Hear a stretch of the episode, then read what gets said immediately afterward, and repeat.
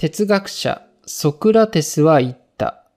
生きるために食べるべきで、食べるために生きてはならぬ。始まりました。大人の近代史。よろしくお願いします。よろしくお願いします。なんか俺は食べるために生きてる気もしなくはないけど。確かにね。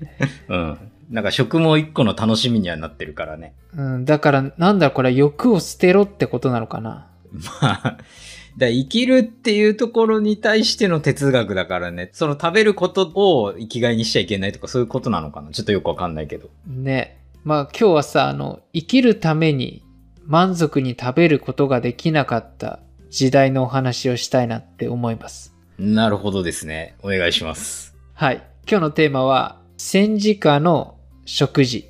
おー、なんか面白そうだね。うん。これはあの、戦時下って、あの、第二次世界大戦というか、まあ、大東亜戦争時の日本の食生活を今日はやりたいと思います。なるほどね。それはね、面白そうだよ、なかなか。ほら、結構さ、こんな感じかなみたいなのはさ、多分知ってる人多いと思うけど、別になんかそれを調べたりっていうのは多分ないから、あ、まあね、確かに。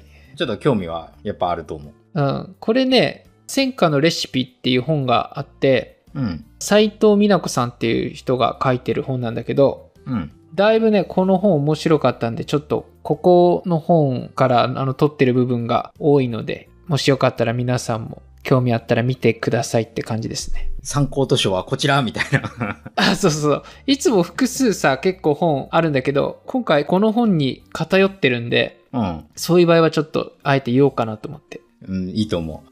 ね、あ、このこと言ってたんかとかっていうのをさ、本見てね、知ってもらうことも大事だしね。あ確かに。うん。そういうことで、あの、戦争のまずさ、前っていうのは、うん。当時のさ、日本人っていうのは、驚くほどさ、今と比べると量の米を食べてたの。あー、っていうのはなんか聞くよね、そういうのは。そうそう、聞く。こう年間消費量で言うと、約1200万トン。ちょっと想像がつかないけど。これね、イメージしにくいと思うから、一人単位にすると、うん。1日ね、約3合。一人当たり？一人当たり。?3 合か。ああ、だから、まあ、3食だったら1食1合ずつ食ってたってことでし そうそう。これね、約茶碗にすると6.6杯分だから、ょ。で、しかも都市部だと、うん。うん。もうちょっと多くて約3合半とか言われてんでね。ああ。いや、そんなに食う？長丸今。いや、若い時さ、なんだろう、例えばカレーとかさ、家で作るじゃん。うん。その時は2合とか普通に食ってたけど、1回で。嘘だ、嘘だ。いやほんとほんとやべえ二合だやつじゃん。いやいや、別に食えるもん。若い時だから。今やれっつったら無理だけど。嘘すげえな。え、いや、割とできるよ。だってさ、俺、ほら、ずっと運動やってきてたから、周りもやっぱそういう人だし。ああ、あまあ2合はペロリみたいな、そんな感じで。1合でも結構きついけどね。そうだな。今カレー食うんだったら1合がちょっと限界かもしんない。2合は食いたくない。もう俺1合も絶対食ってないけどね。あ、でも俺1合ぐらいなら今食えるね。普通のご飯として。すげえな。まあ、そんなに食わないけど、いちいちあえて。だから別に、なんだろう、セーブして0.7とか6ぐらい合な気はするけど。ああ、な別にほら、それって腹8分目ぐらいで止めてるからさ、少なくとも。1合はまあ、一応食える。食えるっちゃ食えるけさど。いや、さすがって言うけど、これ全然多分すごくないから、あの、大人の人たち絶対もっと食う人いるから、普通に。そう。で、まあ、こんな風にさ、戦前までは、よほどの金持ち以外は、多くの人は、うん。お味噌汁に、こう、わずかな漬物とかで、大量のご飯を食べるだけっていうのが多かったんだよね。あー、なんかほら、ジンのさ、ところでもさ、そういう描写あるじゃん。まあ、ジンは幕末だけど。幕末とか特にもっとそうだろうね。なんかご飯がさ、日本昔話みたいな感じのてんこ盛りでさ、うんうん。で、なんかおしんこみたいなのと、さっき言ったそのお味噌汁みたいなのがあって終わりみたいな。そうそうそうそう、本当にそうなか南方先生が、え、これだけですかみたいなの。うん。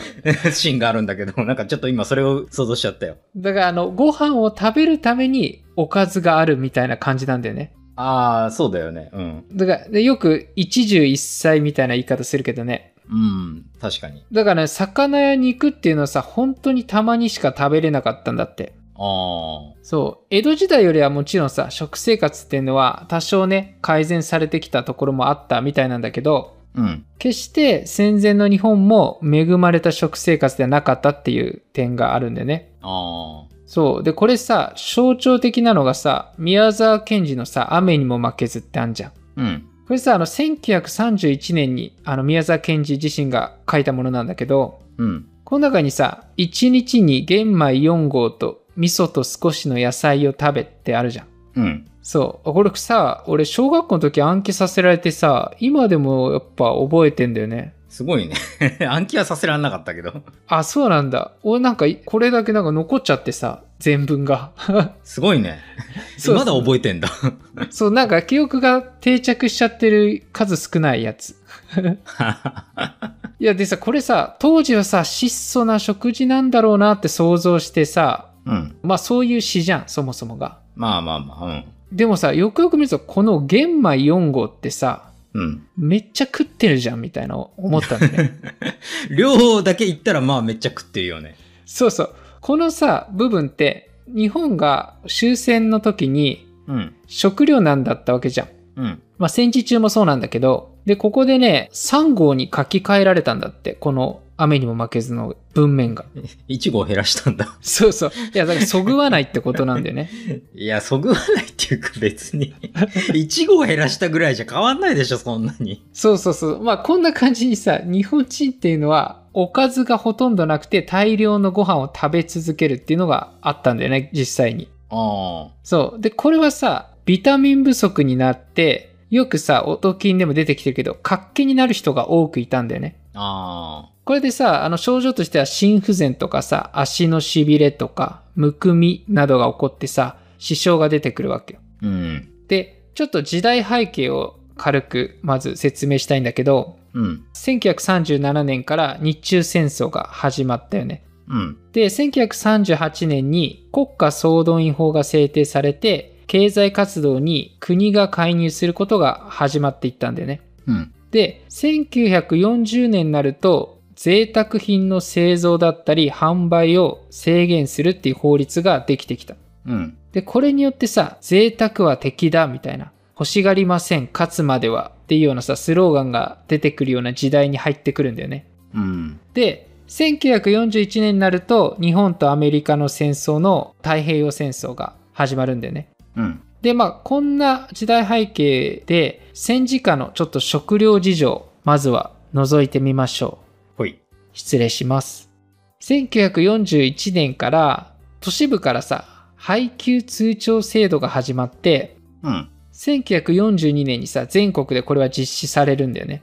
うん。で、配給制度ってさ、よく聞くけどさ、うん。実際どんなもんなのかっていうと、うん。これさ、限られた物資を国民に公平に分けるための制度で、うん。具体的に言うとさ、世帯単位でさ、配給切符っていうのが渡されるんだよね。うん。で、その配給切符を持って、配給を委託されてる小売店だったり、地域ごとの指定された配給所へ行くの。うん。そこで配給切符を見せて、それに印鑑をしてもらって、物資を購入するんだよね。うん。でさ、これさ、配給って言われるからさ、ただでもらえるのかって思うかもしれないけど、うん。お金もちゃんと払うんだって。あいや、俺、そうなんだと思って。あ。あ、あれでしょ。だから、なんて言えばいいの？このものをこの分だけ買えますよ券だよね、要は。あ、そうそう。品目ごとに一人当たりの購入量が決められてるっていうような状態らしいね。ああ、そうだね。そうそうそう。で、これによってさ、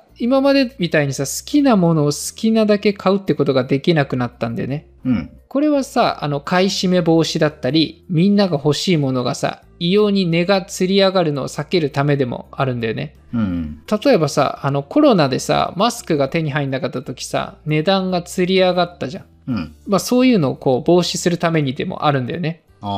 だからさ、当時の国民っていうのはさ、与えられた限られた食材で次の配給日が来るまでにしのがなければならないっていうのがあって、うん。それこそさ、これ買い損ねたら大変なことになるわけよ。うん。ね一家単位だから。うん。で、そのためさ、毎回配給される場所にはさ、長蛇のこう列ができて、うん。並ぶ時間はね、1日2時間とか、多い時には4時間半とかにも並ぶらしいんだよね。4時間はきついな。ディズニーランドなんかもう目じゃないね。いやー、だからそれがね、ほぼほぼ毎日起こってたんだって。うん。やばいね、これね。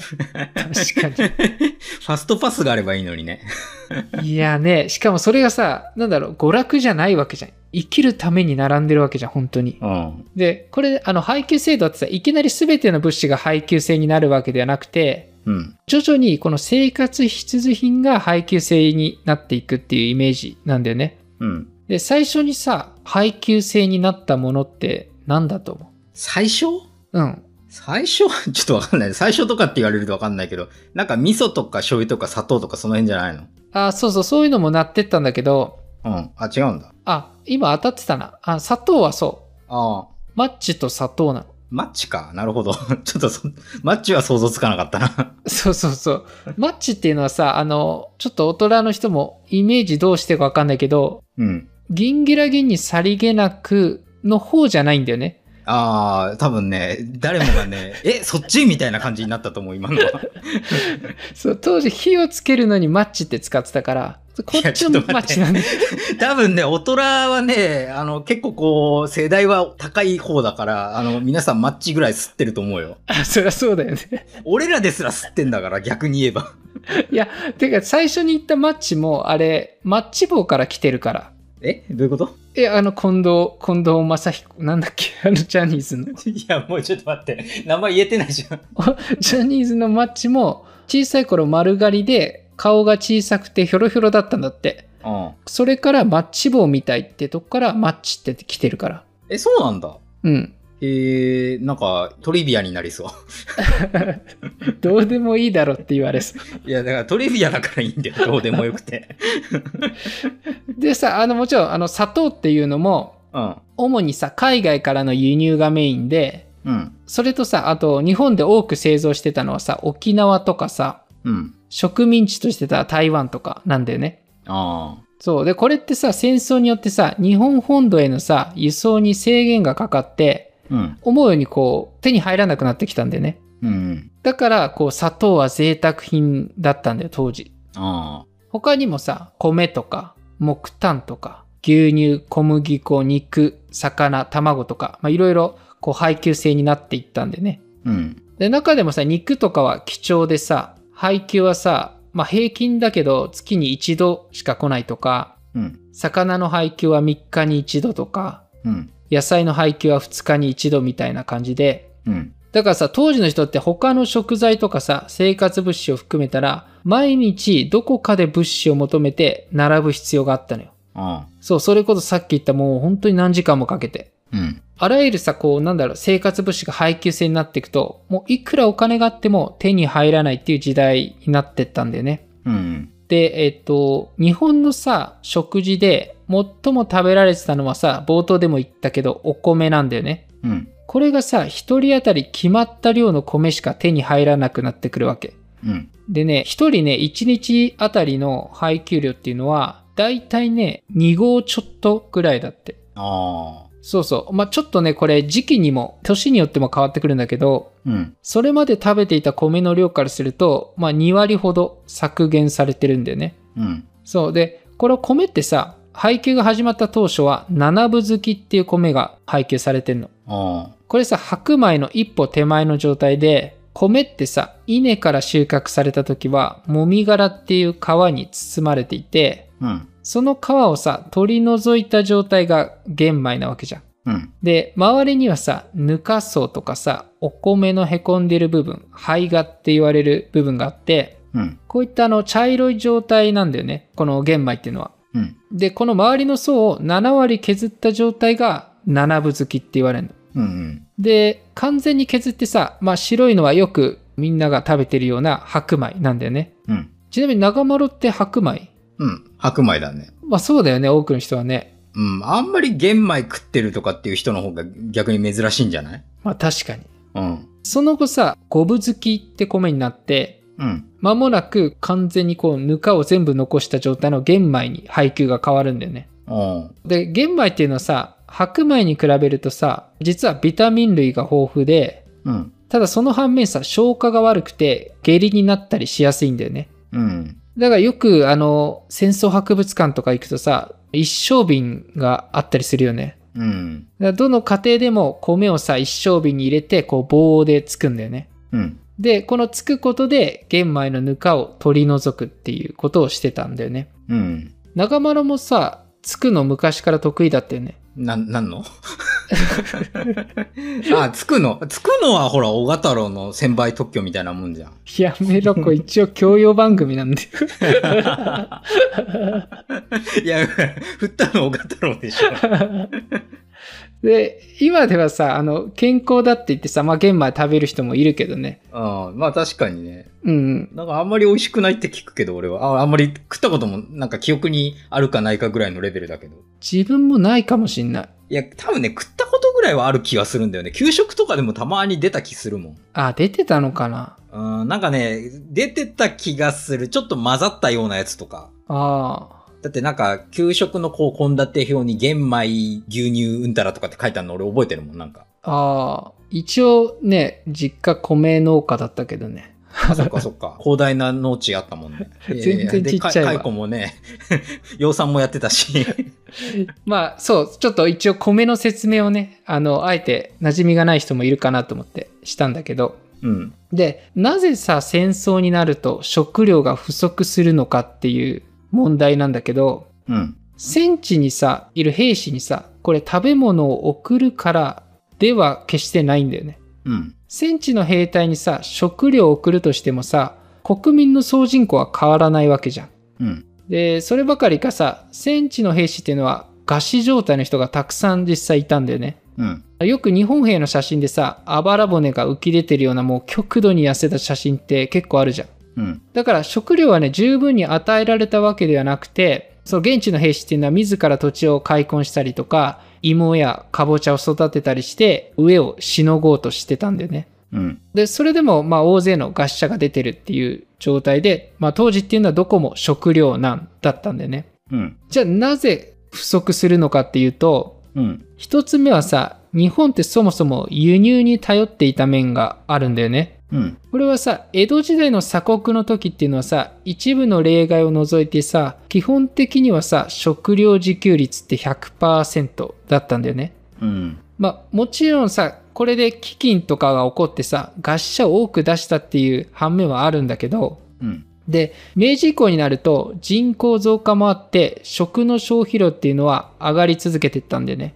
うん。で、しかもさ、日本っていうのは工場にさ、力を入れて近代化を進めていったんだよね。うん。で、その結果さ、国内の生産だけではさ、賄いきれなくなってきたんだよね。うん。で、米で言うとさ、あの、明治30年代からさ、輸入が始まって、うん。インドとかタイから米を輸入するようになった。うん。で、その後さ、当時日本の統治下にあった台湾とか朝鮮で米の増産が進められて、うん。国内の消費量のね、約20%が台湾とか朝鮮からの米って言われてる。そう。で、こんな風にさ、日本本土に必要な量を賄うには、海を越えてさ、まあ、輸送が必要だったんでね。うん。たださ、1943年頃に入るとさ、戦争でさ、こう劣勢に陥った日本っていうのは、うん。制空権、制海権っていうのを失って孤立していくんだよね。うん。で、日本本土で見るとさ、外から入ってくる物資っていうのはもう当てにできなくなっていったんだよね。うん。だからさ、あの、1944年から45年のこの2年間は、外からの米はね、一粒も入ってないって言われてんの。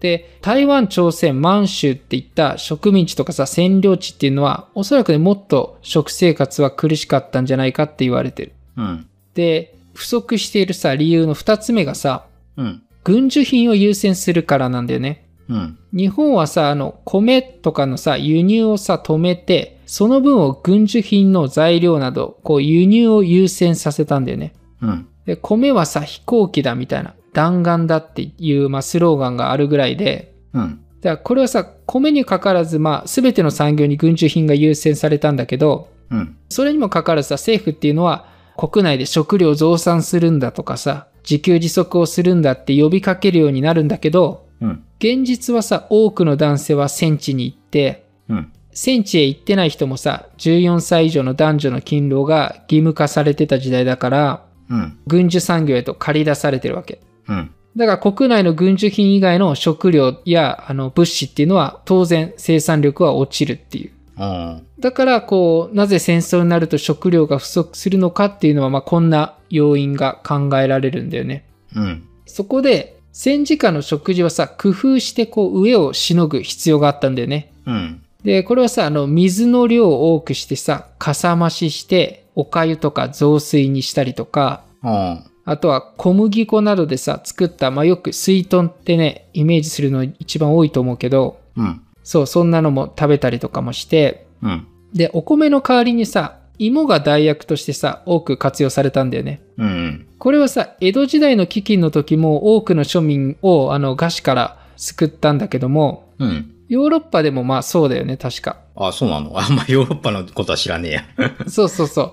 で、芋ってさ、主にじゃがいもとかさ、さつまいものことなんだけど、うん。これってさ、気候やさ、土壌に左右されにくくてさ、うん。基本的には育てやすいんだよね。うん。だから当時学校の校庭とか庭とか空き地なども使えるとこは使って栽培をし始めたんだよね。うん。で、戦時中っていうのは、じゃがいもよりね、実はね、さつまいもの方がね、推奨されたんだって。ああ。これ、なんでだと思う？いや、わかんないけど、収穫量とか？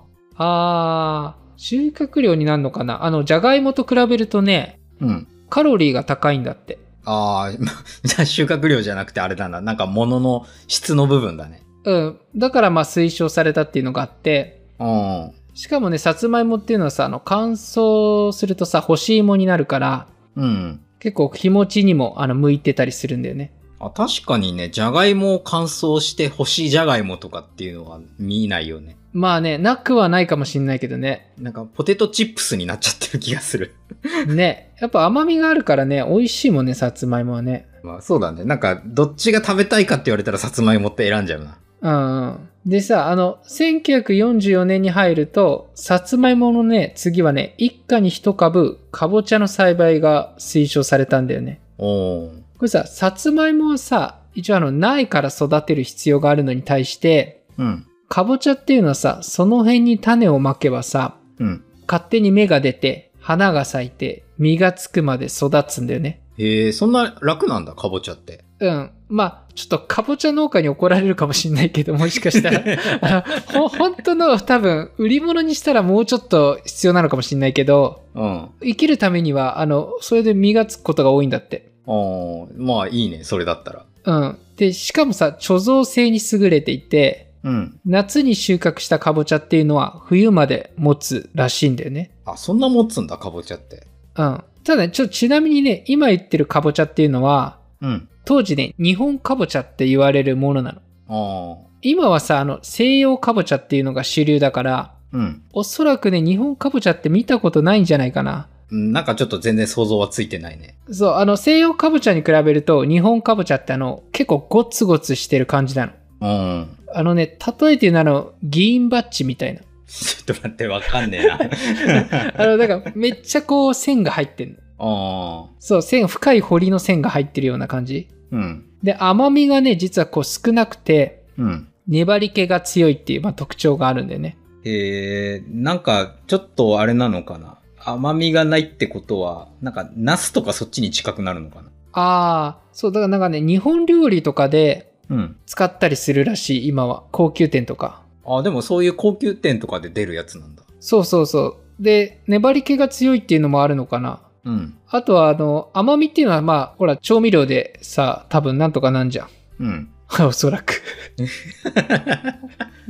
で、戦時中っていうのはさ、こう、かぼちゃの葉とか花まで全て食べたって言われてんだよね。うん。で、戦争末期になるとさ、そもそも野菜って結構生で食べるってこともしてたんだって。うん。刻んだりさ、まあ、洗ったりさ、あの、火にかけたりするとさ、うん。貴重なさ、栄養分がなくなっちゃうんだってね。ああ。あとは量がそもそも減っちゃうとか。うん。だからそのまま皮とか根も葉も食べるっていうような時代があったんだよね。うんうん。で、今までさ、こう、捨ててた部位っていうのも残さずにもうもちろん全て食べるみたいな。うん。そう。で、その他にはさ、イナゴとかさ、野草っていうのもさ、食べたりとかしてるんだよね。ああ。これさ、戦時中っていうのはさ、あの、農村と都心のさ、暮らしっていうのが、形勢逆転した時期でもあるんだよね。うんうん。戦争前っていうのはさ、農村部の暮らしは、まあ、比較的困窮してて、うん。米を作っている農民でさえ、自分たちの米を食べずに、米を売ったお金で安い輸入米を買ってた時代で、うん。戦前はね。うん。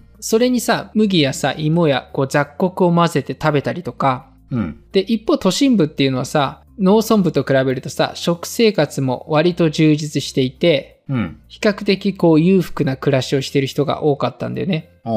そう。で、これがさ、戦争に入ると逆転して、うん。都会から食べ物が消えて、自給自足をしてる農村には食べ物が残るっていうような状態になったんだよね。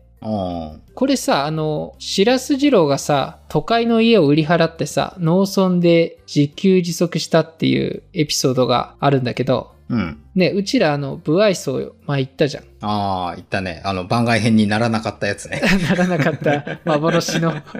そうそう。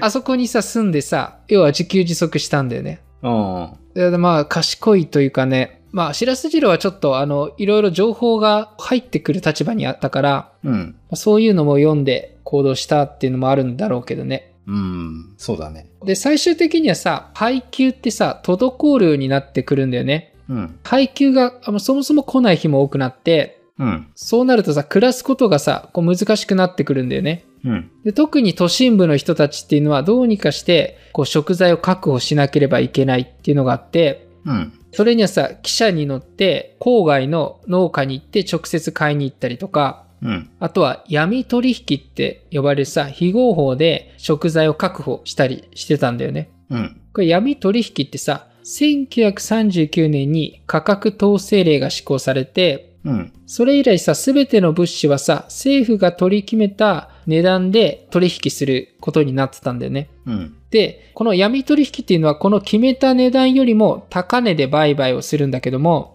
うん。何倍とかさ、何十倍ものさ、価格に実際はなってたって言われてんだよね。うん。でもちろんこれは違反でさ、見つかれば没収されてさ、処罰の対象にはなるんだけど、うん。まあこれよくね、戦後とかに聞くよね、闇取引ってね。闇市か。なんか、そうそう、なんか闇市のイメージだね。そうそうそう。で、戦時中も同じようなのが、あの、あったんだよね。うん。まあ、こんな風にさ、戦時中っていうのは食料が不足して、栄養失調だったり、上で亡くなる人が多くて、うん。まあ、特に赤ん坊とかね、子供、お年寄りなどが多かったって言われてる。うん。そう。で、それ以上にさ、まあ、悲惨だって言われるのがさ、さっきも言った戦後なんだよね。うん。これさ、あの、空爆によってさ、まあ、破壊されてさ、家もなくて、焼け跡の後さ、バラックでの生活をしてる人が多くて、うん。さらにさ、戦地から戻ってくる人たちもいるし、うん。で、台湾とかさ、朝鮮、満州、南カラフトなどさ、多くの土地を失って、引き上げてくるあの人たちもいたんだよね。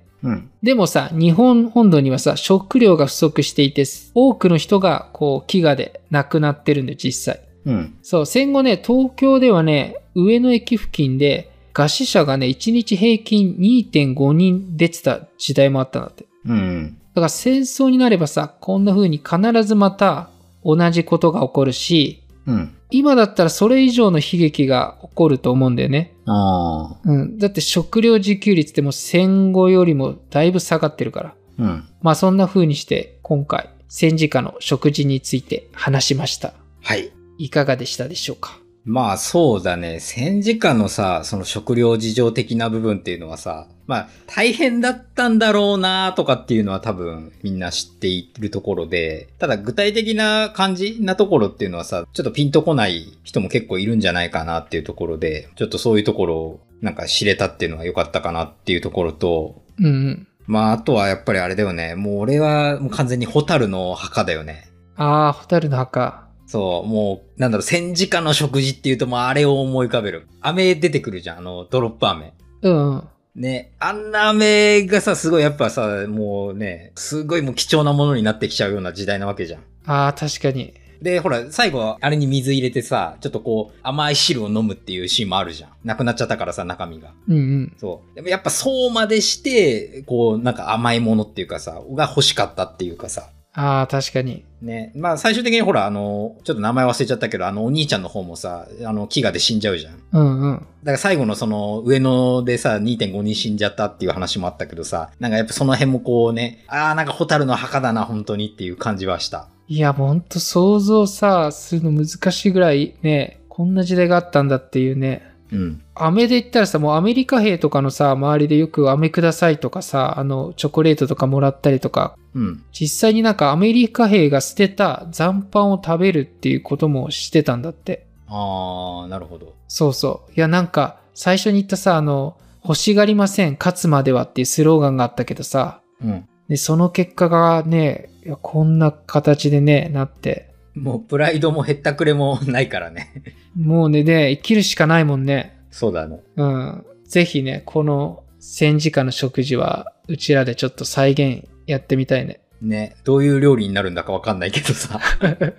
チャレンジをね、今度してみようかなっていうね。そうだね。そう。まあ、ということで、あの、もしよかったら概要欄にホームページがありますので、覗いてくれるだけでも嬉しいなって思います。はい。今までこう放送した回の、まあ、ブログで、ちょっと文面で紹介してたりっていうのもあるんで、ちょっとぜひとも覗くだけでも嬉しいなと思います。そうですね。よろしくお願いします。はい。ぜひともよろしくお願いします。最後まで聞いていただいてありがとうございました。ありがとうございました。